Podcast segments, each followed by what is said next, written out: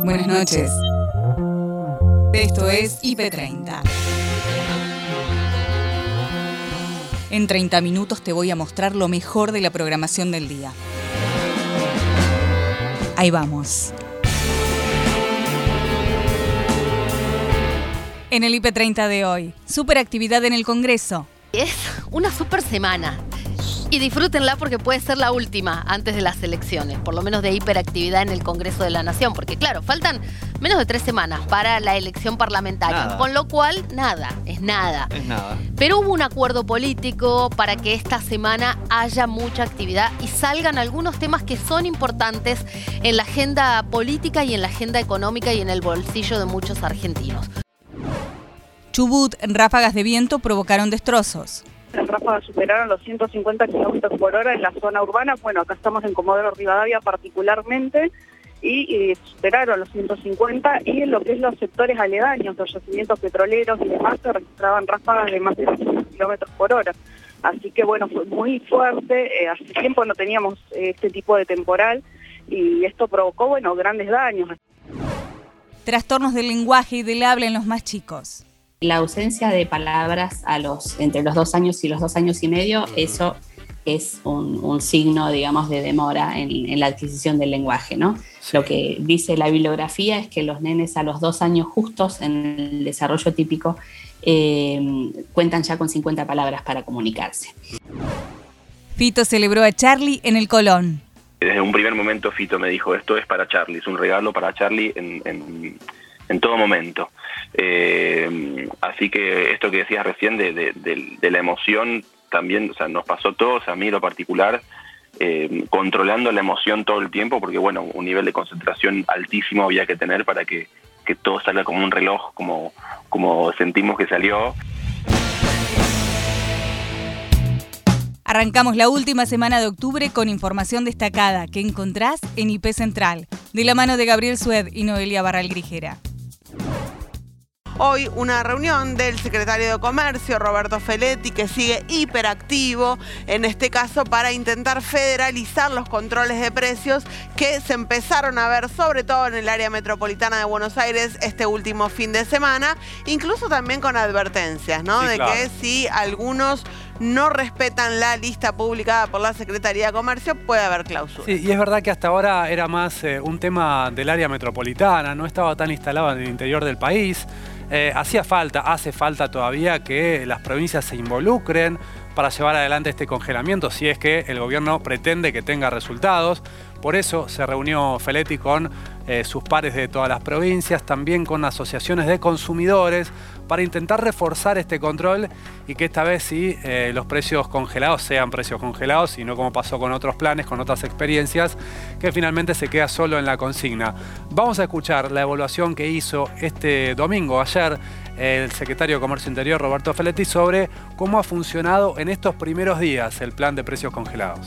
El plan arrancó este fin de semana. La primera evaluación que hacemos es buena. Hay un informe muy preciso de, de la Defensoría del Pueblo donde plantea un cumplimiento bastante amplio, diríamos con 75% de los productos cumplidos. Todos los intendentes salieron a, hacer control en el Gran Buenos Aires. Estamos recibiendo las las devoluciones y por supuesto el lunes vamos a intervenir más puntualmente en aquellos casos que, que se hayan incumplido. Sé que hubo algunas clausuras, sé que hay otros casos de minoristas que presentaron boletas del mayorista por encima del precio, por eso estamos teniendo esta semana una reunión con los mayoristas. Pero si vos me preguntás, el inicio del plan, que siempre requiere un periodo de, de adaptación, este, está siendo bueno. Bueno, decía Feletti, todos los intendentes están siendo parte del plan. Sabemos que hay algunos de Juntos por el Cambio que no quieren No, ser parte del no, control de precios, sí. aunque algunos sí. Hablábamos el viernes con Gustavo Pose y él decía, yo considero que sí, hay que controlar, estamos saliendo a controlar con la Secretaría de Comercio del municipio. Bueno, hay diferencias en ese punto, pero está claro que iniciaron los controles. Habrá que ver si esto tiene el efecto buscado. Sí, vamos a escuchar también eh, a alguien que se involucró en esta medida, junto con la agrupación que, dirige, por supuesto. Estoy hablando de Máximo Kirchner, que estuvo en un acto en la NUS durante el fin de semana eh, y se manifestó de esta manera sobre esta que parece ser la nueva pelea eh, con relato que, tiene el gobierno. ¿no? Lo ha levantado como un tema central de la campaña. Vamos a escuchar a Máximo. ¿Y ustedes lo saben o no? Ustedes lo ven todos los días, en un kiosco, en el almacén, o cuando van a un supermercado. Y aquí lo que hay es una enorme disputa por la distribución del ingreso. El sector más concentrado de la producción de alimentos busca apropiarse de todos los recursos que vuelca el Estado para tratar de que su sociedad pueda paliar de la mejor manera esta pandemia. Me voy con la firme convicción de que nada ha sido en vano no ha sido en vano construir y pintar miles de escuelas. No ha sido en vano pagarle al Fondo Monetario como hizo Néstor. No ha sido en vano enfrentarse a los poderosos por la gente. Hay que ir para adelante. Y el que no esté preparado, que en vez de ocupar el lugar por ocupar, deje a otro compañero y a otra compañera que seguramente tiene la fe y la esperanza para sacar esto adelante. Anita Sicilia y Nacho Corral actualizan las noticias del día en tarde a tarde.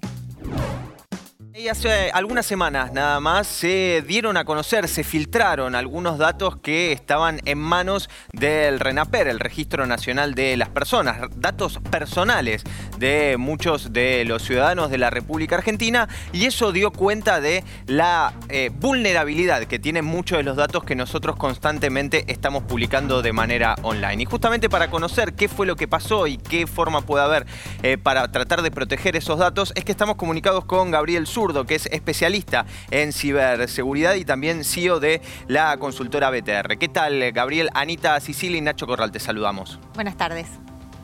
¿Cómo les va? ¿Qué decís, Nacho? ¿Cómo les va, Anita? Muy bien. Bueno, eh, Gabriel, si te parece, puedes empezar explicando qué fue lo que pasó con, estos datos que se conocieron para aquellos que no están al tanto de la historia. A, ciencia cierta, Nacho, no, no, te puedo decir qué es lo que pasó profesionalmente. Esto amerita un, análisis forense, una auditoría. Lo que conocemos sí es el contexto del marco y lo que está pasando ahora. Claro. Que es algo que es, no voy a decir moneda corriente, pero bastante usual, ya no solo en Argentina, sino a nivel global. Hoy supuestamente hay eh, una prueba de vida publicada en dos sitios rusos y un ofrecimiento en un portal que suele eh, presentar ofertas, digámoslo así, como la de la base de datos del RENAPER. ¿eh? Eh, ese, ese, sitio se llama Right Forum y eventualmente eh, presenta, como decía antes, información, por ejemplo, de acceso a servidores bancarios o publicaciones de información producto de un hackeo o de filtraciones. Es mm. importante entender que hay una diferencia sustancial entre el resultado de un hacking ¿eh? de una intrusión no autorizada, ¿eh? de vulnerar las protecciones eh, típicas de defensa de una empresa, una persona, una organización, un gobierno. Distinto es, bajo el, marcos, el marco, el paraguas de privacidad, la posibilidad cierta de encontrarse como quien pasa por la puerta de una casa y, la llave está puesta y lo único que tenés que hacer del lado de afuera es girar la cerradura y entrar a la casa, el 95% en nuestra estadística de las filtraciones eh, que se dieron en el año 2020 tienen que ver estrictamente con situaciones de impericia, negligencia eh, o mala administración de la información por parte de personas, seres humanos. Claro. IP desde el verdurazo frente al Congreso. La UTT pide el tratamiento de la ley de acceso a la tierra. Como siempre, mucha, mucha, mucha fila en una jornada que en realidad es una de cuatro, porque van a ser cuatro días acá en el acampe frente al Congreso por eh, una ley de acceso a la tierra. ¿Qué es lo que piden ya desde el 2016, porque es la tercera vez que presentan este proyecto de ley? Una suerte de créditos blandos para que familias campesinas puedan acceder a tierras para producir alimentos eh, sanos, recordando que esto es agroecológico, es decir, eh, no solamente es orgánico, digamos, pero tiene una visión social, que la gente pueda producir en sus propias tierras para poder recibir por ello un precio digno y poder venderlo a un buen precio. La veo, la veo muy contenta usted, que viene al verdurazo. ¿Viene generalmente acá a los verdurazos? Casi siempre. Casi siempre, ¿por qué Eh, viene acá? Bueno, yo me acuerdo del verdurazo que hubo en Plaza de Mayo, que tres días después se declaró la pandemia y con toda esa verdura sobreviví como 10 días. Así que le estoy muy agradecida. Suele, me gusta su historia, le agradezco por su testimonio. ¿Suele comprar en, en- en la, en la UTT? eh, Sí, sí, yo suelo comprar en la autoteo, sino acá en la plaza que también hay una feria los jueves. Sí. ¿Y cómo son los precios en general? Eh, son buenos, son buenos y es buena la verdura. Acá hay un aplauso generalizado por, por toda la situación. Eh, ¿Qué opinas sobre este pedido de proyecto de ley para que las, eh, las familias campesinas puedan acceder a Me una tierra? parece que, que es lo que corresponde, que tienen que tener su acceso a la tierra. Eh, sí, sí, yo estoy totalmente de acuerdo. En general, ¿cómo ve los precios en comparación a los que se puede conseguir de familias que tal vez lo venden de, de Bueno, manera autogestiva? Lo que pasa es que la diferencia es que son verduras más frescas, que obviamente tienen más alimento y, Sin agrotóxicos. y que de la, de la verdurería que a veces están muy mustias, muy, muy pasadas. Y los precios son más o menos parecidos. Parecidos. Perfecto, la dejo haciendo la fila entonces. que se vienen con la, con la bolsita. Eh, quiero también resaltar, la vez pasada que vine me llevé también yo, eh, me compré una yerba, 350 pesos. Ojo, porque ahora la yerba en general que estable. El kilo, 500, 550 pesos. El otro día No, fui a comprar y me sorprendí, 300, Pero 350 pesos no existe. Un kilo de. Brenda, eh, ese precio que vos decís es fuera de precios cuidados. Ahora, con los Mm. precios congelados, atención con este dato que hay que tenerlo en cuenta, la yerba, muchas yerbas, no agroecológicas seguramente, como tuviste la suerte de poder comprarte ahí con los amigos de la UTT, pero sin yerbas comunes, comerciales, están dentro de ese precio, ¿eh? 350 pesos más o menos en precios cuidados. Así que atención, porque vamos a hablar de eso también y es importante tenerlo en cuenta, ¿eh? porque no está más 500 pesos el paquete de yerba. El que lo quiere pagar eh, tendría que poder ir a buscar los precios de referencia, que son los precios cuidados. Eh, y por otro lado, ¿qué están armando ahí, Brenda? ¿Qué están haciendo? Como mostrando cómo se cultiva. Sí, exactamente. No solamente, acá es una, una demostración, digamos, no solamente van a regalar hoy la verdura, hay 10.000 kilos de verdura para regalar, sino que hay distintos talleres el día de hoy y también esto que sí, que están mostrando aquí cómo es eh, que se cultiva, se cosecha la tierra. Mucha, mucha gente se va a acercar a la jornada de hoy, seguramente se seguirá acercando, recordando, hasta el jueves van a estar aquí. Sí. Eh, hoy es gratis retirar la verdura, pero luego va a tener un precio simbólico. Va a ser bastante barato, va a tener un precio simbólico para eh, pagar el combustible, obviamente que Para traer. Claro. Chubut, vientos de más de 150 kilómetros por hora provocaron graves destrozos. La periodista Erika Sánchez reporta el estado de situación que empezó en el día de ayer. Las ráfagas superaron los 150 kilómetros por hora en la zona urbana. Bueno, acá estamos en Comodoro Rivadavia particularmente y, superaron los 150 y en lo que es los sectores aledaños, los yacimientos petroleros y demás se registraban ráfagas de más de 200 kilómetros por hora. Así que bueno, fue muy fuerte. eh, hace tiempo no teníamos eh, este tipo de temporal y esto provocó, bueno, grandes daños. Hasta la noche de ayer tenían desde Defensa Civil más de 500 llamados eh, de per- personas que necesitaban, bueno, que ser asistidas y 146 aproximadamente voladuras de techo aquí en la ciudad. Claro, sí, sí, no, impresionante. Veíamos imágenes a la tarde en redes sociales, Martín, de personas que compartían que se les volaban las parrillas de los jardines, parrillas de material. Se caían Sí. toldos, reposeras, bicicleta volaban por el aire. Era impresionante realmente. Sí, sí, incluso un supermercado, eh, horas antes del mediodía, eh, un- una cadena de supermercados grande de aquí de multinacional que, está en la ciudad, eh, sufrió la voladura de parte del techo, tuvieron que evacuar el, supermercado, así que eh, mucho miedo por la gente, ¿no? También lo que pasaba, veíamos eh, desde tempranas horas que salía, bueno, todo el personal, ¿no? También bomberos, policía ayudando a, a la comunidad a resguardarse, porque bueno, eh, se indicaba no salir de los hogares, pero había mucha gente que también tenía que trabajar y salir y se veía muy complicado, especialmente para pasar de lo que es de zona norte a zona sur, que tienen que pasar por lo que es el Cerro Chenque, en ese sector eh, estaba muy, muy complicado. Erika, ¿y qué frecuencia tiene este tipo de fenómenos climáticos allí en la provincia y sobre todo en Comodoro Rivadavia? Generalmente hay viento, el tema es que no, no con la intensidad eh, que tuvimos ayer. Eh, hace bastante tiempo, hace bastantes meses, ¿no? Que, que, no teníamos un temporal de este tipo, más porque hubo muchas ráfagas fuertes y eso es lo que provocó, bueno, todos los daños que, que tuvimos ayer. Lo último, Erika, ¿suspendieron las clases hoy? Sí, están suspendidas. Ayer el Ministerio de Educación emitió un comunicado, suspendía las clases hoy eh, y mañana también, porque bueno, eh, los vientos van a seguir, no, se presume que no con tanta, eh, tanta intensidad, pero bueno, eh, sí van a seguir. También estuvo suspendido el servicio de transporte público de pasajeros el día de ayer, porque bueno, también reventaban los vidrios de los colectivos. Había al menos cinco o seis colectivos que, que sufrieron roturas, móviles policiales, bueno, los autos particulares de las personas, así que fue bastante complejo. ¿Cómo advertir los trastornos del lenguaje y del habla en los niños? La fonoaudióloga Verónica Mayo explica los primeros signos a tener en cuenta.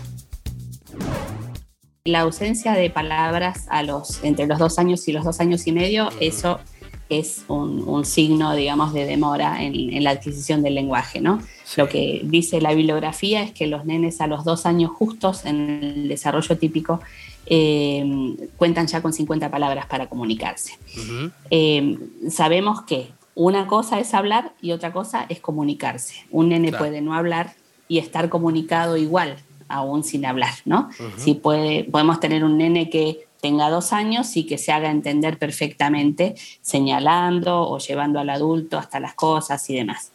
Si la comunicación está preservada, bueno, las dificultades del lenguaje como que se, se pueden, este, digamos, diagnosticar y, y, a veces tratar y en otros casos esperar un poquito. Si existen dificultades comunicativas, si por ejemplo tenemos un nene de dos años que no tiene intención para comunicarse, que no sabe señalar, que no se hace entender, que es la familia quien tiene que adivinarlo todo porque el nene no puede transmitir nada, ese nene ya con dos años tiene que empezar un tratamiento. Bien. Eh, sí. Verónica, eh, concretamente, ¿a qué hay que estar atentos? ¿Cuál es, ¿Cuál es la señal clave? Porque muchas veces también quienes rodean a los padres, en, a veces son familiares o amigos, le dicen, cada uno tiene sus tiempos, espera claro. un poquito más, todavía es chiquito, ya va a hablar o ya va a hablar bien, esto se corrige solo. ¿Qué es lo que tienen que hacer los padres? Bueno, hay distintos parámetros en, según la edad. Pero, por ejemplo, en un chico entre el año y los dos años hay tres parámetros. Uno, que es la ausencia de intención comunicativa, el nene que no se sabe hacer entender, ya no hablemos de palabras, sino de la falta de señalamiento y esas cosas. La falta de, eh, de respuesta al lenguaje verbal, o sea, que uno les diga pequeñas órdenes como vení, tomá, dame, esas cosas así sencillitas y que el chico no responda, o claro. mismo que no pueda responder a su nombre. Y la tercera cosa es la falta de balbuceo. El chico que no hace ruiditos eh, eh, a esa altura, que no balbucea, que no dice vocalizaciones, ese tipo de cosas, esos tres parámetros entre el año y los dos años son eh, pauta de alarma. Claro. Después, entre los dos y los tres, hay otros parámetros, uh -huh. pero bueno, eh, los, los, más tempranos son esos que acabo de decir. Claro, y es importante, como decías, Verónica, la detección temprana de esto para poder tratarlo. Eh, una vez tratado, eh, tarda mucho en poder corregirse, en poder encauzarse, y te sumo a esto si es muy traumático para los chicos el hecho de no poder comunicarse. Bueno, eh, eso, digamos, la duración de las terapias y demás, o la duración de, estos cuadros es variable. Eh, hay chicos que con un poquito de ayuda o muchas veces sin ayuda se recuperan o, o aprenden a hablar solitos y, y, siguen su camino lo más bien. Hay otros que tienen lo que se llama un trastorno del lenguaje, que es como una inhabilidad personal para aprender a hablar, como quien no tiene oído musical o como quien no tiene habilidad para el deporte, ¿no? Entonces esos chicos que tienen trastorno del lenguaje se atrasan para hablar, pero una vez que empiezan los tratamientos evolucionan lentamente.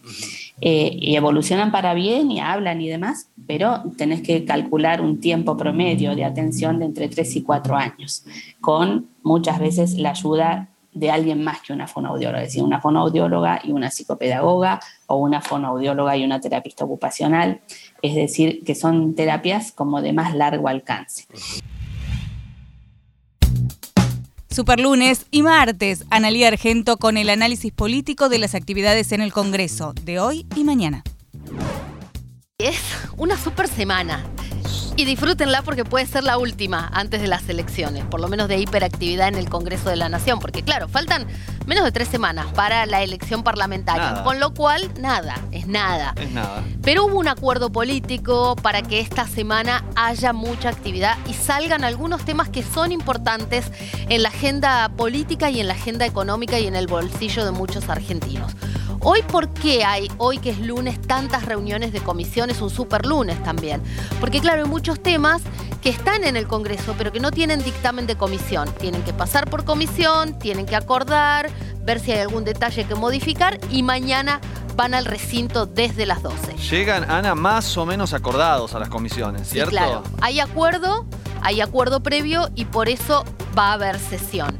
Ya yo te diría que en realidad había acuerdo hace dos semanas cuando no pudieron sesionar. Lo que pasa que la oposición quiso marcar la cancha, quiso agregar algunos temas y también que el oficialismo vaya entendiendo que Juntos por el Cambio en las elecciones paso ganó.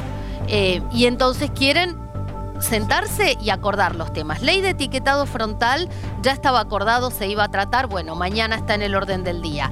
Eh, las dos leyes que tienen que ver con el régimen especial de jubilación y de contratación de los empleados, los, los que trabajan en la cosecha, eh, en los viñedos, en la provincia de Mendoza, Sí. bueno, en las- todas las provincias que tienen que ver con la actividad eh, de la vitivinicultura. Claro, la ley que cruzó a una parte de Juntos por el Cambio para participar justamente de la sesión a la cual eh, faltaron la mayoría de sus compañeros. A algunos mendocinos les costó explicar en su provincia que no hayan dado quórum. Julio Cobos, justamente Cobos, claro. senador nacional, les exigió en público a los diputados de Juntos por el Cambio que se sentaran. Julio Cobos, que fue vicepresidente de la Nación, que es senador, le pedía, por ejemplo, a Alfredo Cornejo, que también fue gobernador como él y es el presidente de la UCR, que se sentara en la banca y Alfredo Cornejo no se sentó, después tuvo algún planteo de los eh, trabajadores de la vitivinicultura en su provincia. Pero hay más leyes porque a lo que se estaba, al paquete eh, que el oficialismo estaba impulsando, que también incluye los derechos de las personas en situación de calle, se le agregaron temas.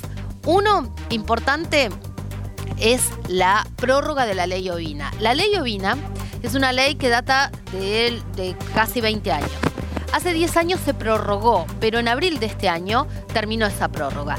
Y las provincias, sobre todo las patagónicas, que tienen producción de lana y producción ovina, la producción ovina creció, entonces algunos decían, bueno, no es suficiente esa ley, pero claro, la prórroga eh, terminó y estas provincias lo que pidieron y los productores pidieron, y ahora el Congreso va a tratar finalmente, es una nueva prórroga de esa ley y la actualización de los montos eh, que están estipulados en el presupuesto para la promoción del sector, ¿no? Para ayudar a que se sostenga el sector y se pueda trabajar. Algo parecido a lo que pasó o a lo que pasa con biocombustibles. Después hay decenas de leyes que tienen que ver con transferencias de bienes del Estado Nacional a las provincias. Y después hay una importante, muy importante, para la que hoy a la tarde se reúne la Comisión de Presupuesto y Hacienda, que es alivio fiscal para, por ejemplo, los cuarteles de bomberos, los clubes, ONGs y para todos aquellos pequeños contribuyentes que en pandemia quedaron debiendo impuestos o servicios, hasta un monto de 100 mil pesos. Hasta el día jueves en la puerta de Canal 9 EIP se encuentra el camión del ALSEC, Liga Argentina de Lucha contra el Cáncer. Gaby Gordo con los detalles para poder acceder a hacerse mamografías sin cargo. Y aquí estamos en la puerta del canal con el móvil, el mamógrafo móvil del ALSEC. Va a estar en este lugar desde hoy hasta el jueves. Pero hay que tener en cuenta que para venir previamente hay que sacar un turno, que esto se hace a través de la página del ALSEC y hay que cumplir también algunas condiciones, ¿no? Tener más de 40 años, es decir, entre 40 y 65 años y no tener obra social ni cobertura médica. Con esas condiciones, con esos requisitos, uno se anota, le dan un turno y viene directamente aquí al mamógrafo móvil en el día y en el horario indicado para poder realizarse la mamografía en forma gratuita. Vamos a ver, a recorrer un poco el móvil y también hablar, a ver, no sé si la señora tiene ganas de hablar con nosotros, no, pero vamos a hablar en un ratito con, con otra de las mujeres que ha venido a este lugar y se está ahora por realizar el estudio. Ahora vamos a ir subiendo Así conocemos el mamógrafo Le vamos a móvil decir por mientras vos te dentro. acomodás, Gaby, por supuesto, a la gente que el canal queda en la intersección Sí. de Conde y Dorrego. Ahí te estamos viendo también con el Duomo, eh, allí en la puerta del canal. Sí, estamos en Conde 51, exactamente es la dirección. En la puerta del canal, ahí está el móvil instalado. Y bueno, y acá estamos con Melina, que nos va a contar un poco cómo es la dinámica. ¿Cómo estás? Buenas Hola, tardes. ¿qué tal? Buenas tardes a todos. Bueno, estamos ya dentro del móvil. Sí. ¿Con qué nos encontramos acá y cuál es el procedimiento? Bueno, este es el móvil del Alce Gabón que está siempre recorriendo todo el país haciendo las mamografías gratuitas. El procedimiento, bueno, las señoras sacan el turno, eh, tienen que tener de 40 a 65 años, sin obra social, porque es para tener acceso justamente a la gente que no tiene forma sino de hacerse la mamografía. Vienen, le hacemos, la, son cuatro plaquitas que se hacen de, de rutina, las convencionales, y después en 20 días más o menos se les devuelve con el informe médico. Es decir, que el resultado también se tiene muy rápido y el proceso en sí también es rápido, porque vemos que no hay demoras, no hay, no hay que, que esperar mucho, simplemente llegar, dar los datos y bueno, y, y esperar algunos minutitos para ser atendido. Sí, hacemos algunas pequeñas preguntas para que las médicas, como no las ven, eh, tengan algún conocimiento de la paciente. Y después el, el- el estudio lleva apenas 5 o 10 minutitos. Sí. Es rápido, no duele, o sea, tiene muy mala fama la mamografía, pero no Claro. es tan tétrico Por ahí como una dicen. molestia, pero pasa rápido, son unos segundos. Claro, es una cosa rápida, se hacen cuatro plaquitas, se hacen rapidito y enseguida ya se pueden retirar y ya se quedan tranquilas de que tienen hecho el estudio, el control anual. Sí, y además es importante lo que me decías, que los resultados están muy rápido, porque muchas veces también hay personas que están esperando bastante tiempo por el resultado. Sí, por suerte tenemos, bueno, ahora cuando estamos acá en Capital eh, demora un poquito menos, pero por suerte ya enseguida, esto el jueves, cuando terminamos todos los estudios, mandamos todo al alce central, ahí ya se lo damos a las doctoras y las doctoras ya hacen el informe. Queremos recorrer un poco, no sé si en este momento justo están tomando una No, mamografía o si podemos ver. Adelante, A podemos ver, pasar y ¿pasamos nosotros directo o vos nos vas- vos vamos con vos así nos vas contando cómo es el, el Qué oficio, Gaby. Sagordo. Hay ¿eh? distintos consultorios, Bueno, vemos. acá tenemos los consultorios. Bueno, acá tenemos la primera parte del equipo. Sí. Este es el monitor. Nosotras sacamos la plaquita en, en el, en el equipo acá. La imagen sale directamente acá en el monitor. Ahí se puede ver una imagen. Y nosotras ahí la imprimimos. Se Uno está imprimen. adentro y realmente parece un centro médico. Sí, cuando suben nos dicen qué grande que es, parece Sí. más chico de afuera, y es verdad, uno entra y es largo, grande. Sí, sí, parece, parece que uno estuviera dentro de un centro Sí. médico directamente. Fito Páez celebró a Charlie en un concierto en el Colón. El director de la orquesta, Ezequiel Silverstein, charló con Maxi sobre ese emocionante momento. Desde un primer momento Fito me dijo, esto es para Charlie, es un regalo para Charlie en, todo momento. Eh, así que esto que decías recién de, la emoción, también o sea, nos pasó a todos, a mí lo particular, eh, controlando la emoción todo el tiempo, porque bueno, un nivel de concentración altísimo había que tener para que, que todo salga como un reloj, como, como sentimos que salió. Eh, pero bueno, esa, digamos, desde el escenario lo que se veía era realmente una, una celebración eh, gigante. Claro, sí, indudablemente. Y además, eh, bueno, también con un repertorio que estando Charlie, estando Charlie incluso en actividad, porque hace un rato había tocado en el SSK, me imagino que también era un desafío, ¿no? Eh, poder darle a esa obra también la dimensión orquestal que ustedes le dieron y, y cómo fue la sinergia con Fito, más allá de que se habían tocado juntos, para esa noche tan especial. ¿Estaban más nerviosos que de costumbre? A ver, bueno, yo eh, lo dijo Fito el otro día y yo comparto también, digo, en- también para mí Charlie García es, si no es el músico más importante de la música popular que tenemos en Argentina, está ahí, ¿no? Y, con una obra tan vasta. Y, y desde un primer momento la, la, la premisa fue eh, de no intervenir, digamos, en los arreglos de Charlie, sino tomar justamente los arreglos originales de los temas que interpretamos eh, y llevarlos a la orquesta, digo, con, con la técnica de la orquestación que, que, digamos, muy básicamente para contarlo es eh, asignar a diferentes instrumentos de la orquesta para que, funcione, obviamente, eh, pero las líneas de los arreglos melódicos de los teclados y todas las cosas increíbles que, que ha hecho Charlie eh, a lo largo de su obra, en su generis, en la máquina de hacer pájaros, en Cerú Girán, en, en, su etapa de solista. Eh, así que eso, digamos, Fito constantemente fue muy claro en eso y yo compartí también eh, ese trabajo lo hice, digamos, porque tal vez no, no quedó muy claro, pero también toda la, la adaptación orquestal fue, fue trabajo mío. Eh, fue un trabajo que, que aparte se dio en, en, muy poco tiempo, porque esto fue toda una idea hace menos de un mes, digamos, que, que se terminó de confirmar y demás. Entonces, eh, nada, la verdad que es una, una locura, lo podemos decir, digo, hoy ya dos días después, eh, pero una emoción increíble. Y sí, indudablemente, porque además eh, también eh, la alegría y el desafío ¿no? de hacer esos arreglos para que sonara como sonó. Eh, y además eh, vos acostumbrado al público del Colón, que es muy exigente, eh, que no te deja pasar una, este, te encontraste con un público que también eh, iba con la expectativa de, de, disfrutar un momento histórico, ¿no? Como efectivamente fue. Contame cómo era el clima que había dentro de la sala, porque me parece que fue bastante especial en relación a cualquier jornada del Colón. Sí, sí, totalmente, totalmente. Ya, bueno, ya de por sí la ovación cuando, salió Fito al escenario fue, nunca escuché algo así en el teatro, eso fue, fue hermoso, que, digamos también haciendo lucir su acústica, ¿no?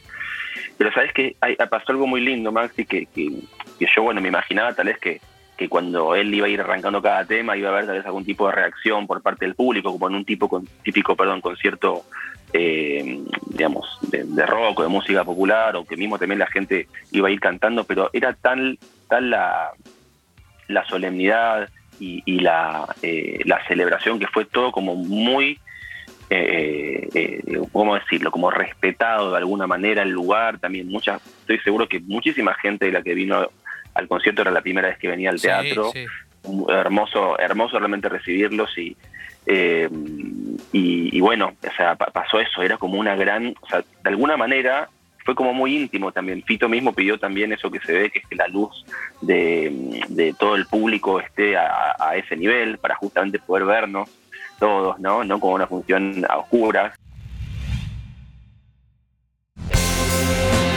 Y hasta acá llegamos por hoy. Acordate que podés ver las notas completas en nuestro sitio www.ip.digital y en nuestro canal de YouTube búscanos como IP Noticias y suscríbete. Hasta la próxima. Buenas noches.